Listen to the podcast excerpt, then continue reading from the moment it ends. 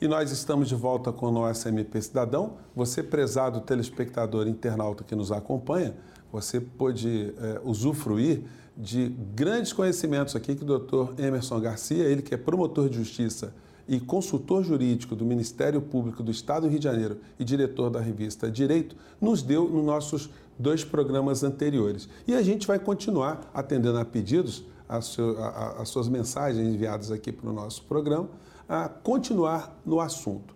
É, nesse programa, eu queria é, é, introduzir uma nova temática com o senhor aqui, doutor é, Emerson, que é a consensualidade no direito. É um tema que começa agora a ter alguma relevância em tantos processos, tantas questões que estão surgindo no direito brasileiro. Eu queria que o senhor falasse um pouco disso para a gente. Quando nós falamos em consensualidade, principalmente sob a ótica do direito penal, nós somos de imediato, de imediato atraídos para a seguinte reflexão. É, acordo e indisponibilidade do interesse, lembrando a máxima francesa, são coisas que urge se trouver ensemble, elas gritam quando se encontram, porque nós não podemos acordar, transigir com aquilo que é indisponível. Só que o Estado, não só o brasileiro, como o Estado ocidental de um modo geral, há muito percebeu que a eficácia de certas ações estatais era sensivelmente facilitada se houvesse uma aproximação de vontade com aquele que estava sendo objeto da lei, aquele que sofreria os efeitos da lei. E nós podemos visualizar essa consensualidade, o modo como ela tem sido aplicada pelo direito sancionador, da seguinte forma: ou nós vamos ver sob um prisma da submissão ou sob um prisma da plena transação. Na submissão, um dos atores, o Estado, ele oferece a sua proposta e só resta ao outro aderir ou não a ela. Ele não tem liberdade alguma para transformar, modificar essa proposta, como se fosse um contrato de adesão. E no outro extremo, nós temos a plena transação, em que ambos se reúnem e estabelecem livremente aquele acordo de vontade.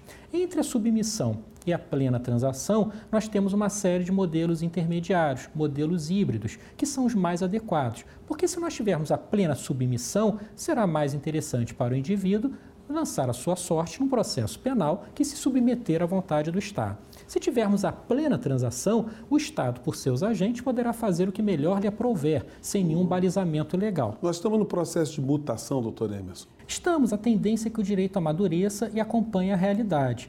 Essa visão da consensualidade no direito penal brasileiro, ela só chegou aqui, aportou em 1990, por inspiração do Código Penal italiano, que estabeleceu em seus artigos 605 e seguintes medidas de combate ao sequestro. Aqui no Brasil, nós introduzimos na Lei 8072, a Lei dos Crimes Hediondos, a seguinte previsão: aquele que colabore para a descoberta dos infratores de um crime de sequestro e para a libertação da vítima, incólume, e aquele que desbarate a quadrilha por conta das suas informações, ele terá direito a obter um benefício do juiz de direito.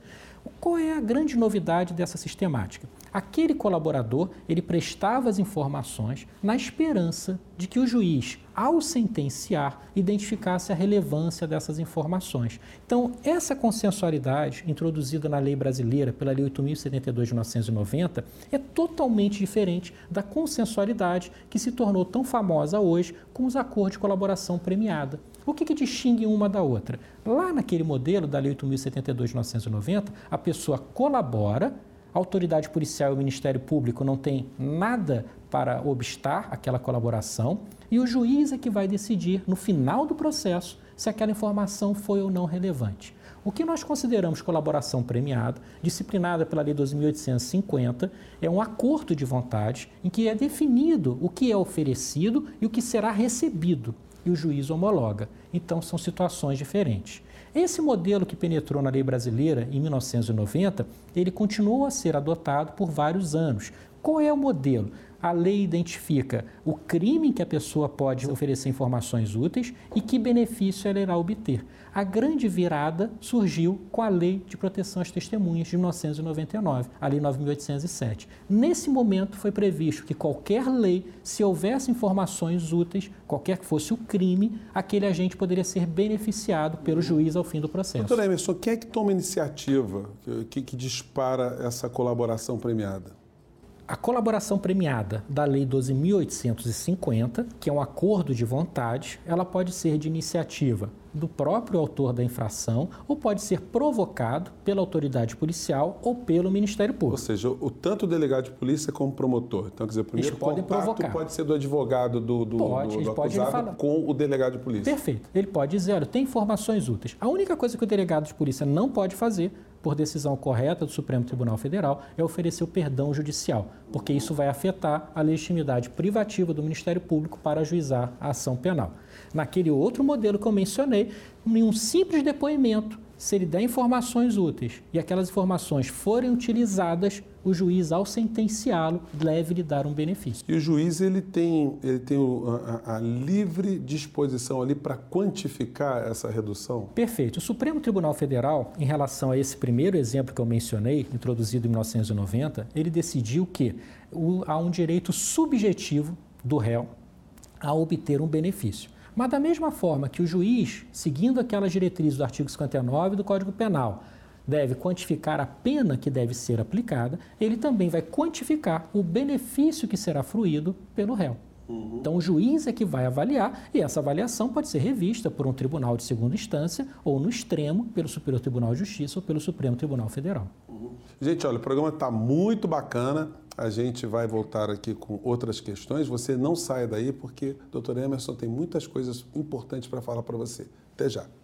E nós estamos de volta com o nosso MP Cidadão e o tema é Direito Penal. O Dr. Emerson está abordando conosco aqui na série de programas especiais que nós temos para você a questão da, das novidades envolvendo a lei que pune, que trata das organizações criminosas. No bloco anterior, o doutor Emerson aqui é, nos falou como é que é a delação premiada, como ela é levada do acusado, né, do réu, até a, a, a justiça. Eu queria entrar agora em alguns outros aspectos, é, doutor Emerson, que tem sido muito criticado. Por exemplo, a, a questão patrimonial daquele que faz a, a, a, colaboração premiada. Muitas pessoas dizem, olha, ele cometeu o crime, fez uma delação premiada e ainda saiu com patrimônio, muitas vezes até alcançados é, como produto da atuação criminosa. Como é que o senhor vê essa questão?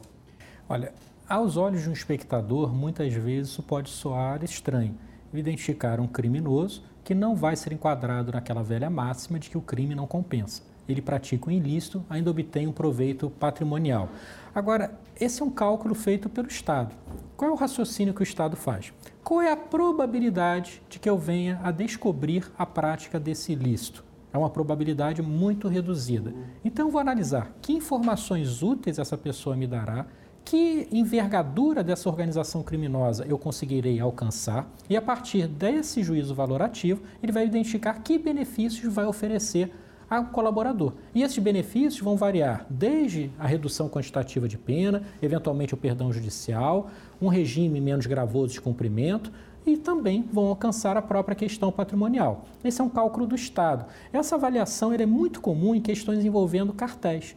Esses acordos Aqui no Brasil nós chamamos o acordo envolvendo cartéis de acordo de leniência, a legislação de proteção à ordem econômica. Ali, um dos integrantes do cartel oferece informações úteis para a descoberta dos demais e ele vai ter benefícios redução de sanções ou eventualmente sequer sofrerá uma sanção, o que lhe trará um grande benefício econômico, porque ele estava numa posição dominante durante um considerável lapso de tempo em detrimento do consumidor, mas as autoridades entendem que aquelas informações úteis foram tão relevantes que apesar do benefício indevido que ele obteve, ele não deve ser condenado sequer a ressarcir. A avaliação é essa. É uma avaliação de benefício em relação às informações úteis obtidas. Como é que o senhor vê os efeitos dessa dessa sistemática toda sobre as pessoas jurídicas, que também muita gente critica também, olha, é, é, se atuou com determinada rigidez em, em, sobre algumas pessoas e a empresa acabou sendo prejudicada, houve um prejuízo patrimonial nesse aspecto. Qual a visão do senhor? A temática envolvendo as pessoas jurídicas é particularmente complexa. Hoje nós temos uma lei específica para a responsabilização das pessoas jurídicas, a Lei 12.846 de 2013, denominada por alguns de Lei Anticorrupção, que visa coibir os atos lesivos à administração pública praticados pela pessoa jurídica. Entre esses atos lesivos estão fraudes a licitações e entrega de vantagem indevida ou promessa de entrega a agente público, a corrupção. Então a pessoa jurídica dela vai ser punida. Vai ser punida como? Ela vai sofrer uma multa, a condenação pode ser objeto de publicação extraordinária, isso no plano administrativo, e no plano judicial ela vai ter a obrigação de devolver o que obteve ilicitamente, pode ter as suas atividades interditadas, suspensas total ou parcialmente, pode ser dissolvida ou pode receber recursos públicos. Qual é a grande complexidade no momento de se aplicar uma sanção a uma pessoa jurídica? A pessoa jurídica, a exemplo da propriedade, ela desempenha uma função social. Então, quando nós atingimos a pessoa jurídica, nós atingimos não só aquela estrutura orgânica com personalidade jurídica própria, mas incontáveis pessoas naturais e jurídicas, direta e indiretamente relacionadas a ela. Se nós fechamos uma padaria, o impacto econômico desse fechamento é enorme. Ele vai alcançar aquele que fornece trigo, vai alcançar os trabalhadores, os familiares, vai alcançar o giro econômico de fábricas que compravam um lanche ali perto. Então, tudo isso precisa ser calculado por um juiz de direito. A opção no Estado contemporâneo é sempre de preservar a pessoa jurídica, em razão da função social que ela desempenha. Mas o Estado também não pode ser condescendente com a prática ilícita. O desafio do juiz é encontrar um ponto de equilíbrio entre esses dois extremos. Agora, doutor Emerson, uma questão difícil, bastante subjetiva. É, é, esse, esses réus, essas pessoas que foram condenadas nesses processos, o senhor acha que, de fato, é, eles aprenderam a lição? Dá para a gente perceber que a vida do indivíduo desse não é mais a mesma que era antes? Ele, ele agora ficou estigmatizado, a família, enfim os efeitos de uma condenação proveniente desses esses, é, episódios todos que nós tivemos no Brasil, eles têm, no mínimo, um efeito educativo? Olha, como já dizia um grande filósofo, não há maneira mais eficaz de nos decepcionarmos que vermos o próximo como um espelho da nossa personalidade. Eu, se um dia fosse condenado por qualquer coisa, eu ficaria extremamente abalado mas eu não posso exigir que essas pessoas sejam um espelho da minha personalidade. A base de valores de que se envolve com ilícitos dessa magnitude é uma base de valores distorcida. Ela é incompatível, ela é incompatível com uma pessoa que nós podemos, possamos enquadrar no conceito de um homem de bem, uma uhum. pessoa de bem. É, o modo como elas agem é incompreensível ela está se fartando do dinheiro público e ela lança os olhos sobre a sua janela, identifica pessoas morrendo sem atendimento médico, verifica as estruturas policiais sucateadas, um policial não tem um veículo para fazer uma diligência, e aquilo é como se fizesse parte de um mundo estranho ao dela. Doutor Emerson, é quase uma doença mental, né? quase uma psicopatia, né? porque o psicopata ele é um, uma pessoa que sabe aquilo que é errado, ele tem o juízo do que é certo e o que é errado, só ele não tem remorso. O juízo de reprovabilidade sobre a sua conduta é zero. Né? E a gente percebe isso em um, é, é, essas características de psicopatia em algum desses sujeitos. Né? É um egocentrismo extremado. O indivíduo ele se isola no eu e é indiferente ao nós. Quer aquele nós padeça, quer sinta dor, para ele é indiferente. O que ele quer saber é o benefício que ele obteve. O senhor, em alguma, alguns contatos que o senhor teve, era possível perceber essa, essa característica?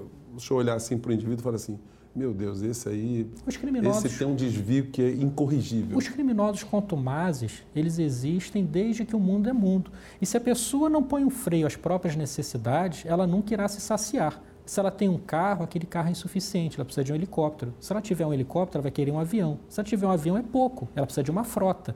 Então é preciso que nós estabelecemos uma ordem de valores interna, lembrando a máxima kantiana, tem duas coisas que me impõem respeito, o céu estrelado acima de mim e a consciência moral dentro de mim. Se nós conseguirmos desenvolver isso, a tendência é que nós não venhamos a cair nas armadilhas que a vida nos propicia cada dia. E se não adquirir essa consciência, nada como o Estado aplicando uma, uma dura sanção sobre a cabeça desses indivíduos. Né? Perfeito. Olha, com essa fala do Dr. Emerson, a gente fica aqui uh, chega ao final de mais um MP Cidadão. A gente gostaria de esticar mais o assunto, mas infelizmente nós temos que obedecer o nosso limite de tempo. Né? Eu agradeço mais uma vez ao Dr. Emerson Garcia, ele que é promotor de justiça e consultor jurídico do Ministério Público do Estado do Rio de Janeiro e diretor da revista De Direito.